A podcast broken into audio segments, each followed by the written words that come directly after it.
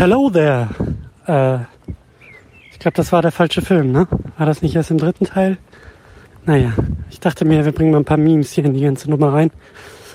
Äh, ja, ich bin auf dem Weg zur Kita, den Nachwuchs abholen und vielleicht ist das auch eine gute Idee, äh, um das Ausmaß der Nachricht ein bisschen kleiner zu halten. Aber das ist keine Kritik oder Beschwerde.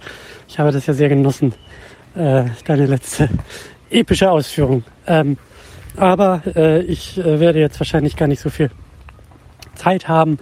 Und das Gute ist, das zwingt mich dazu, vielleicht einfach auch mehr zuzumachen als aufzumachen mit dieser Nachricht. Also, äh, here we go.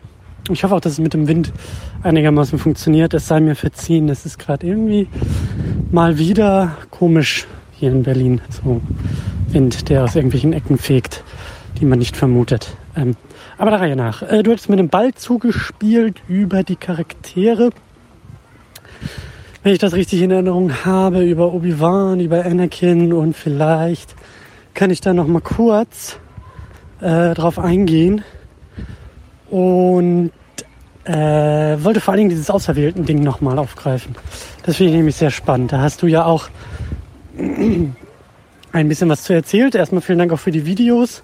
Ich hatte mir das da von Wisecrack angeschaut mit der Dr. Chivago Parallele zu Episode 2. Das betrifft ja ein bisschen mehr auch die Romanze und die Thematik des Filmes. Aber äh, ja, auf jeden Fall super. Äh, sehen wir auch zu, dass wir es verlinken. Äh, entweder bei uns auf der Website in der Linksammlung bcgl.de. Jetzt kann man das ja auch mal anteasern.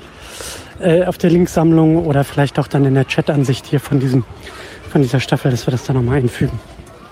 Aber äh, zu dieser auserwählten Geschichte. Da musste ich drüber nachdenken, was du so erzählt hattest, äh, weil ich das eigentlich ganz spannend finde. Also da sehe ich auch ein riesengroßes Potenzial verschenkt von George Lucas, weil wenn ich so an andere Erzählungen denke, und das ist halt ganz besonders Neo in Matrix, ähm, oder was mir eigentlich bei Harry Potter gefallen hat, abseits der Tatsache, dass J.K. Rowling äh, transfeindliches Arschloch ist, äh, hatte mir das damals äh, bei Harry Potter halt ganz gut gefallen, dass diese Themen mit irgendwie auserwählt sein, äh, mit auserwählt sein äh, bei Harry Potter ähm, eigentlich ganz gut durchkamen und vor allen Dingen bei, bei Matrix. Nehmen wir das positive Beispiel, nehmen wir Matrix.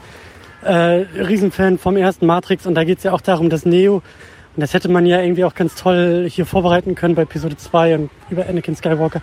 Neo ist ja der Auserwählte, nicht weil das tausend Leute zu ihm sagen, also das sagen tausend Leute zu ihm, aber er sagt ja die ganze Zeit so, nee, das bin ich einfach nicht. Und ich liebe es einfach im ersten Matrix, diesen Story-Arc zu haben, dass Neo zum Auserwählten wird und eben nicht, weil er an irgendeine Prophezeiung glaubt oder weil er glaubt, was ihm andere Leute erzählen, sondern weil er sich Stück für Stück mit jeder Handlung, und das ist ja auch das, was so ein bisschen bei Wisecrack in dem Video als Kritik durchkam, mit jeder aktiven Entscheidung diesen Zustand einen Schritt nähert. Also Neo ist der Auserwählte, weil er die Dinge tut, die ihn zum Auserwählten machen, bis schlussendlich äh, sich gegen die Maschinen zu wehren und äh, diese wunderbare Szene, wo er gestorben ist, wieder erweckt wird und dann einfach Nein sagt und ähm, damit äh, die Kugeln anhält und nicht nur anhält, sondern sie in der Luft halt fallen lässt und dann in Smith reinspringt und all diese tollen Bilder und eben auch dieses tolle äh, Negieren der äußeren Umstände und damit das Annehmen. Also damit wird er halt zum Auserwählten und das finde ich einfach fantastisch und das ist hier halt komplett verpufft. Anakin hätte halt auch diese, Außer, diese Prophezeiung von außen, der Auserwählte, der Auserwählte, der Auserwählte. Und es wäre doch viel cooler, weil das ist es ja auch am Ende, ne? Also wir greifen da ja schon vor. Star Wars Episode 6, er wird zum Auserwählten, der tatsächlich die Balance to the Force bringt, zumindest bis Disney das ruiniert hat. Ähm, das, äh, das ist ja eine aktive Entscheidung in dem Moment. Klar, Luke ist derjenige, der ihn da noch beflügelt und der ihn da das ermöglicht. Da gibt's auch noch, das muss ich auch noch mal als Link hier irgendwie reinkippen. Äh, auch ein ganz nettes Video, das hatte ich vorhin noch mal geguckt. George Lucas, der so ein Supercut. George Lucas, der das so ein bisschen erklärt mit diesem Auserwähltsein und der eben sagt so, ja, Anakin Skywalker ist der Auserwählte, weil er ja eben am Ende, also es, er bleibt ja, es bleibt ja immer ein Rest Anakin in Darth Vader und Darth Vader ist derjenige, der sich gegen den Imperator stellt und ähm, damit zum Auserwählten wird und tatsächlich diese Prophezeiung erfüllt, die ihm die ganze Zeit angedichtet wurde und das hätte halt viel besser vorbereitet sein müssen. Das ist mir jetzt auch nochmal klar geworden. Das ist halt, nicht mehr als so ein Lippenbekenntnis. Das haben wir schon in Episode 1 und es funktioniert auch nur, weil, also ich finde jetzt so in dieser chronologischen Reihenfolge, in der wir das jetzt gucken, funktioniert es ja gar nicht. Äh, und es funktioniert ja nur, weil du weißt, du hast ja zuerst äh, Episode 4, 5 und 6 gesehen und springst dann nach vorne und deshalb weißt du, wovon sie alle sprechen und deshalb weißt du, dass das so passiert, weil es so passieren muss und nicht, weil sich das aus Episode 1 zu Episode 2 bis hierhin ergibt. So, wir sehen, also, wer, wer ist Anakin Skywalker? Alle sagen, er ist der Auserwählte. Wir wissen aber nicht, ob das stimmt an dieser Stelle, wenn wir jetzt alle anderen Filme ausblenden. Und wir sehen halt eigentlich nur ein pubertierendes Arschloch, äh, das sich nicht an das hält, was sein Meister ihm sagt. Wo ist das der Auserwählte? So.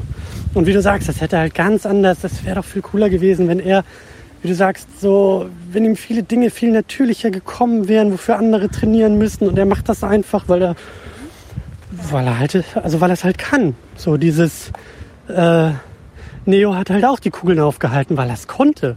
So. Nicht, weil er irgendwie schneller trainiert hat, besser trainiert hat, sondern das, diese Veranlagung war halt in ihm drin. Und wenn Anakin das halt auch irgendwie hätte und wir das irgendwie sehen würden und er dann halt aus irgendwelchen anderen Gründen halt fällt, ne, wie schon gesagt, so aus einer tragischen Liebe, die halt auch wirklich eine tragische Liebe ist und nicht hier dieses auch erzwungene, weil es von hinten nach vorne geschrieben wurde und wir wissen, dass da was passieren muss. Und wenn das alles nicht gewesen wäre, so, dann wäre das halt viel, viel stärker. Also dieses, der Auserwählte, Anakin ist der Auserwählte, ähm, ja, völlig verschenkt und völlig verpufft und überhaupt nicht, ähm, also überhaupt nicht gut irgendwie umgesetzt und ja, also gefällt mir einfach überhaupt nicht so. Ähm, Genau, das, das, das hat mir einfach überhaupt nicht gefallen. Das, ja, das ist einfach nicht, nicht gut, nicht stark umgesetzt. Ähm, dann springe ich nochmal ganz am Anfang zurück. Ich wollte doch ein paar Sachen noch zur Technik loswerden, äh, weil du das so schön mit diesen Ray Harryhausen Stop-Motion Geschichten und so äh, erzählt hast, so, wo ich halt auch irgendwie das Gefühl habe, ja, irgendwie fühlt sich der, der Episode 2 auch so ein bisschen an. Also irgend, irgendwie hat er was, was mich halt so an diese Pulp-Geschichten so der 20er, 30er äh, erinnern lässt. So wie du sagst, diese Stop-Motion-Nummer, auch dann da diese Arena. Ich meine, das ist halt alles wieder so ein Amalgam, was George Lucas da irgendwie erzeugt. Und das ist nämlich der Punkt. Da es auch so ein bisschen zu äh, was, was, was zu los geworden. Äh, George Lucas ist nostalgisch also da ist auch eine ganze Menge Nostalgie in Star Wars drin, keine Frage. Auch schon im 77er, ne? das ist ja der große Clou an Star Wars. Everything is a Remix.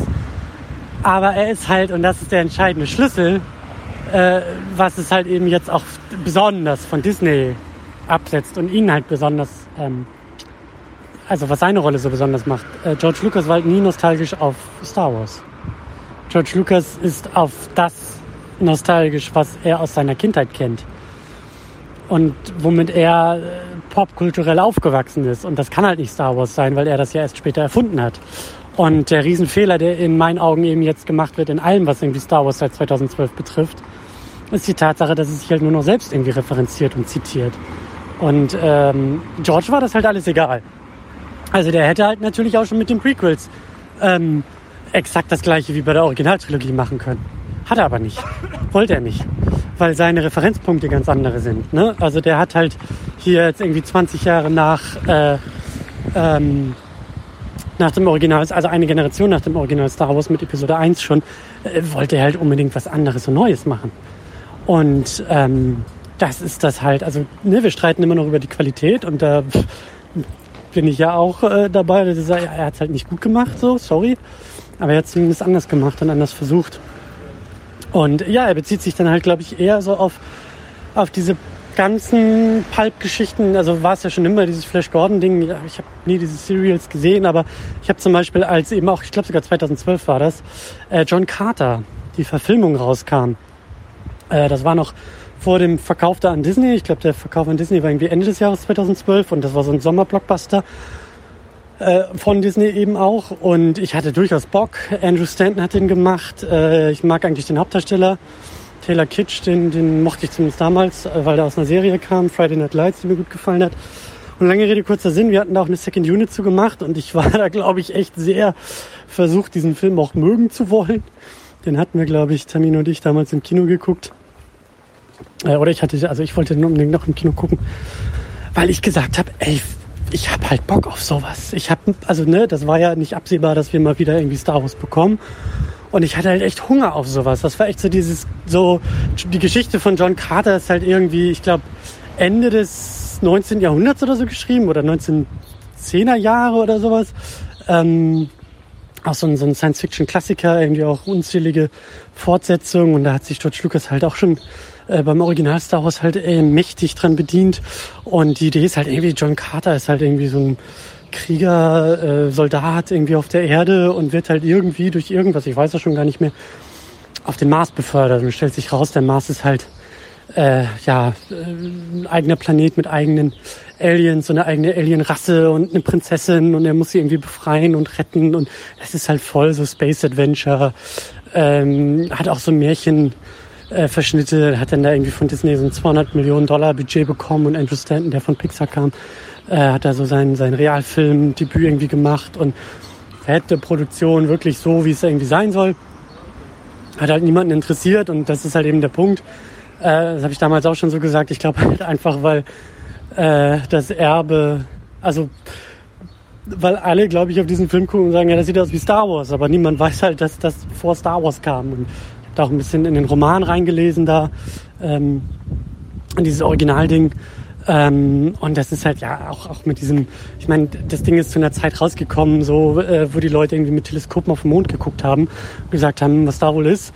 Und da konntest du halt einfach solche Geschichten erzählen und sagen, naja, was, also, das war halt, glaube ich, in der Literatur einfach viel äh, interessanter zu sagen, so, da sind irgendwelche Aliens auf dem Mars und ne, heute wissen wir so, da ist halt nichts oder vielleicht irgendwelche Amöben, wenn wir mal Glück haben, so ungefähr. Also wissenschaftlich sind wir halt dem voll ähm, voll daran vorbeigezogen und eben auch popkulturell und filmhistorisch äh, ja mit Star Wars da halt dran vorbeigeprescht. Aber diese ganzen, also allein diese Arena-Szene da und so, das ist halt alles, äh, es erinnert halt alles total stark an John Carter. Und äh, also an, an, an, an das Buch, an, an, die, an die Romanvorlage. Ne? So Episode 2 kam dann zehn Jahre vor der Disney-Verfilmung von John Carter ins Kino. So. Ähm, und das ist halt einfach, ähm, das sind die Referenzpunkte, die George Lucas da halt setzt. Ne? Oder wie du auch sagst, so allein die, die, die Klamotten und die Ästhetik und Obi-Wan Kenobi da mit seinem Fukuhila und so, das sieht halt alles komplett eigen und anders aus. Und das ist äh, George halt alles total wichtig, dass das so aussieht, wie es aussieht. Und heutzutage ist halt Star Wars irgendwie nur noch eine reine Selbstreferenzierung. Ne? Also da, da gibt es halt eben, das, da ist die Frage halt einfach nur, wie sieht das neue Lichtschwert aus und nicht, ähm, was ist da irgendwie anders, also komplett anders und komplett neu. Und ähm, ja, also das, da, da musste ich halt nochmal dran denken, weil du irgendwie so gesagt hast, so George Lucas, äh, der ist halt kein nostalgischer Mensch und auf eine gewisse Art und Weise stimmt das halt, auf eine andere Art Weise würde ich halt sagen, ist das halt schon so. Und ähm, also das war mir auch nochmal so wichtig zu sagen, so weißt du, Star Wars und George ist, glaube ich, halt super wichtig. Das, da können wir auch so ein kleines Stecknadel reinsetzen und das dann halt den anderen wahrscheinlich auch später bei Disney nochmal viel auspacken. Aber ihm ist das halt wichtig, dass sich da auch was verändert.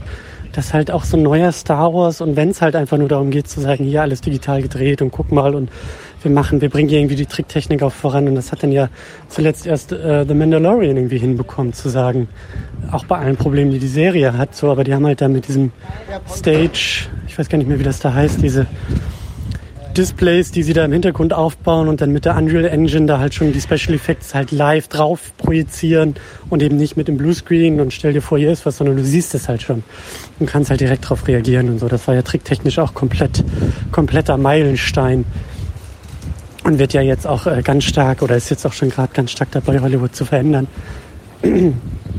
Das fehlt halt einfach dann bei den Disney-Fortsetzungen. Das haben halt zumindest die Prequels so. Die, die sind halt anders. Die bringen die verändern die Dinge halt. Die verändern Star Wars und die verändern auch das Kino, nicht immer zum Guten. sind wir uns auch einig, aber wenigstens machen die was anderes. So, und ähm, genau. Und dann schlage ich gerne mal den Bogen nochmal zu dieser Romanze. Ähm, und äh, ja, wie du, du hast das auch so schön mit dem Stichwort Shakespeare. Es ist halt einfach, da zeigt sich halt einfach so ein bisschen die Beschränkung von George. Also, es ist ja eben auch bekannt, dass er eigentlich keine Figuren und Dialoge schreiben kann, sondern ganz tolle Welten erfindet. Und äh, jetzt sitzt er halt da und hat wahrscheinlich das Problem, dass er sagt, naja, Episode 2 ist halt meine große Romanze. Und wie Sie das bei Wisecracker so schön festgestellt haben, dann hat er sich wahrscheinlich Dr. Chivago angeguckt, allein das Poster ist eine ganz tolle Referenz darauf. Hat sich Dr. Chivago angeschaut und hat halt aber den Film insofern nicht verstanden, wie der halt filmisch funktioniert. Und jetzt ist das halt alles mehr so ein Lippenbekenntnis und nur noch so ein oberflächliches Kratzen und nur noch irgendwelche Versatzstücke und ja, ist halt alles nicht, äh, also geht halt nicht einfach in diese, in diese Tiefe, in diese Charaktertiefe. Das hat mich dann auch so ein bisschen an an so ein gezwungenes Romeo und Julia erinnert. Ja, die, die, die, die verbotene Liebschaft. Äh, die beiden, die nicht dürfen, aber wollen. Und wo, wo wir uns alle fragen, so, ja, aber warum eigentlich nicht? Also sie ist Senatorin und naja, ich meine, äh, also in der realen Welt gucken wir uns das an und sagen, ja, also die machen auch, was sie wollen. Ich glaube, besonders in solchen, äh, sage ich mal, Kontexten und bei den Jedi, und das sage ich immer wieder, so für mich kommt jetzt irgendwie halt so eine Kritik daran durch, irgendwie das halt, also weiß ich halt nicht, wie George dazu steht, das müsste man vielleicht nochmal echt im Detail analysieren so. Aber das ist ja ein total unmenschlicher, wie du sagst, dieses Zölibat, das ist ja was total Unmenschliches halt zu sagen, so, äh, du darfst halt nicht mal irgendwie lieben, du darfst halt keine, ne sag ich ja, also dieser Orden, diese Sekte, die kleine Kinder von ihren Familien trennt, äh, in eine Kutte wirft und sagt, jetzt machen wir ein paar Lichtschwertübungen und fangen bloß nicht an, hier irgendwelche, irgendwelche Menschen zu lieben, so, dann äh, bist du hier rausgeworfen. Das ist irgendwie auch alles sehr unmenschlich, also un, un, unhuman. Ähm, ja, und äh, im Zuge dessen diese Romanze da aufzubauen, das ist halt dann alles, ja, funktioniert halt in meinen Augen alles nicht. Ähm, funktioniert einfach nicht. Ähm, eine Sache, die ich auch noch los, schnell loswerden wollte hier in meinem komprimierten Rant, ist äh, das, was du halt auch so kurz angedeutet hast. Und ich glaube, hier passt das vielleicht ganz gut. Äh, Hayden Christensen, der ja eben Anakin Skywalker da schon gespielt hat, also das erste Mal in Episode 2, der jetzt bei äh, Obi-Wan Kenobi in der Serie zurückkommt. Ähm, ja, und von dem Fandom jetzt irgendwie mit offenen Armen empfangen wird. So, ich habe das auch so ein bisschen mitgekriegt. Ich habe da so ein paar Schnipsel von dieser Star Wars Celebration gesehen und so. Und ganz ehrlich, sorry an alle, die das hier hören, vielleicht. So, ich meine, das ist vielleicht auch irgendwie das Trinkspiel, weil es in der letzten Staffel auch schon Thema war. Aber ich muss halt echt nochmal über dieses Fandom herziehen, weil das geht halt einfach nicht. Also da, da sind sämtliche meiner Mittelfinger äh, Richtung Star Wars Fandom. Weil ganz ehrlich, ey, was für Arschgeigen sind das bitte? Ja, äh, und da geht es jetzt nicht darum zu sagen, oh, wir nehmen Hayden Christensen jetzt mit offenen Armen wieder in Empfang. Das finde ich gut. Ja, auch da Redemption Arc und vielleicht hätte man vor 20 Jahren auch irgendwie dem armen Kerl da irgendwie jetzt nicht die Pest an den Hals wünschen müssen, nur weil er in irgendwelchen Space Wizard Filmen mitspielt und vielleicht nicht die tollste Rolle da hat. So, das sei mal dahingestellt. Aber gleichzeitig irgendwie sind es die gleichen, sind es die gleichen Leute, die halt eben jetzt auch bei aller berechtigter Kritik, ne, das werden wir ja auch noch aufgreifen, wenn es soweit ist, die aber irgendwie allen Frauen in den Disney-Sequels da irgendwie die Pest an den Hals wünschen äh, und irgendwie mit Cybermobbing davon irgendwie äh, ähm, Social-Media-Plattformen irgendwie wegekeln. Ja, äh, weil die auch in irgendwelchen Space Wizard-Filmen irgendwelche Rollen gespielt haben, die dir nicht gefallen hat, wo ich mir denke, sorry, aber ihr Arschlöcher habt da auch einfach nichts verdient. Also ist das jetzt auch so ein Star Wars Cycle, den wir alle 20 Jahre durchgehen, ja, dass mit jedem mit jeder neuen Generation, mit jeder neuen Dekade irgendwie das Fandom erst in der Lage ist, äh, sozusagen die, die, die, die, die äh, Dinge der alten Generation wieder gut zu machen. Das ist doch scheiße. Also dann lass es doch einfach mal gleich und warte nicht erst 20 Jahre, bis du irgendwie auf die Idee kommst, dass äh, dass Hass einfach keine gute Wahl ist. So, ich meine, du guckst auf Star Wars, da siehst du das doch, wozu das alles führt. So, deswegen bin ich da halt auch irgendwie, rolle ich nur mit den Augen und sage, sorry Leute, aber das kommt einfach 20 Jahre zu spät. So, und, ne, und gleichzeitig gibt es irgendwie rassistische Morddrohungen gegenüber ähm, der einen Schauspielerin aus Obi-Wan Kenobi. Ja, also sorry, das, das geht halt nicht. Du kannst nicht auf der einen Seite sagen, oh, der arme Hayden Christensen hat vor 20 Jahren in einem schlechten Star Wars mitgespielt. Jetzt kommt er in einer neuen Serie, jetzt sind wir mal alle ganz lieb zu ihm und jetzt holen wir ihn, jetzt, jetzt, ne, jetzt entschuldigen wir uns bei ihm und auf der anderen Seite kannst du in der gleichen Serie irgendwie eine, eine schwarze Frau irgendwie die Pest an den Hals wünschen. Das geht halt einfach nicht. Es geht halt einfach nicht. Und äh, da muss man in meinen Augen, also wer Star Wars Fan ist und sich damit nicht auseinandersetzt und sich da auch nicht irgendwie aus den eigenen Reihen distanziert, der hat es in meinen Augen auch nicht verdient, äh, in irgendeiner Form ernst genommen zu werden. So geht halt einfach nicht. So, das ist halt in meinen Augen ist das das gleiche Problem wie beim Fußball. Da kannst du dich auch nicht hinstellen und sagen, was Fußball hat ein Nazi-Problem. Also das ist mir noch überhaupt nicht aufgefallen. Äh, ist halt einfach so. Ja, da, da, da muss man einfach, äh, da muss man aktiv mit umgehen. Das kannst du nicht irgendwie weg ignorieren und weglächeln. So. Und damit ist mein Rant auch zu Ende. Ich weiß gar nicht, wie ich dir jetzt einen Ball zuspielen soll. Äh, in Sachen äh, Episode 2. Aber ich glaube, vielleicht ist es ganz gut, weil du ja ein bisschen mehr so auf Obi-Wan ohnehin äh, gucken wolltest. Vielleicht spiele ich dir einfach diesen Ball zu und sag, ähm, lass uns noch mal ein bisschen äh, über die Figuren vielleicht als nächstes und noch mal weitersprechen. Der interessiert mich ganz besonders. Also wie immer, lass uns über Qui-Gon reden. Ja? Haben wir, glaube ich, immer noch nicht ausgiebig genug gemacht, aber gut, der ist jetzt nun weg. Dann lass uns vielleicht über Obi-Wan sprechen und vor allen Dingen interessiert mich mal deine Meinung, so dein Eindruck, deine Einschätzung zu Obi-Wan. Also mir ist halt aufgefallen, dass er einfach, auch da wieder George, ne? George und seine Ideen hm? und George und seine Umsetzung ist wieder was anderes. Aber wie siehst du das? Wie, wie schätzt du Obi-Wan ein? Also, weil ich das doch interessant finde, dass er halt hauptsächlich abwesend ist, ne? Also, wenn wir sagen, Anakin ist halt eben so spätpubertärer, äh, in der Welt und in sich verlorene Seele so ein bisschen auch, die halt da irgendwie die eigene Mutter begraben muss und mit komplexen Emotionen klarkommen muss. Und Obi-Wan ist halt nicht da. Obi-Wan ist halt weg. Klar, der hat seine eigene Mission und das mag alles auch sinnvoll sein, aber da glaube ich schon, dass George sich da irgendwie auch was Gutes überlegt hat, ihn halt da so ein bisschen auch äh, von Anakin wegzuschreiben und aus dem Plot so ein bisschen wegzuschreiben, so. Ähm, oder mit seinem eigenen Plot zu umschreiben, dass der halt äh, auf seiner eigenen Detektivmission unterwegs ist und deshalb sich halt eben nicht um Anakin kümmern kann. Also das ist mir halt hauptsächlich aufgefallen, der abwesende Obi-Wan.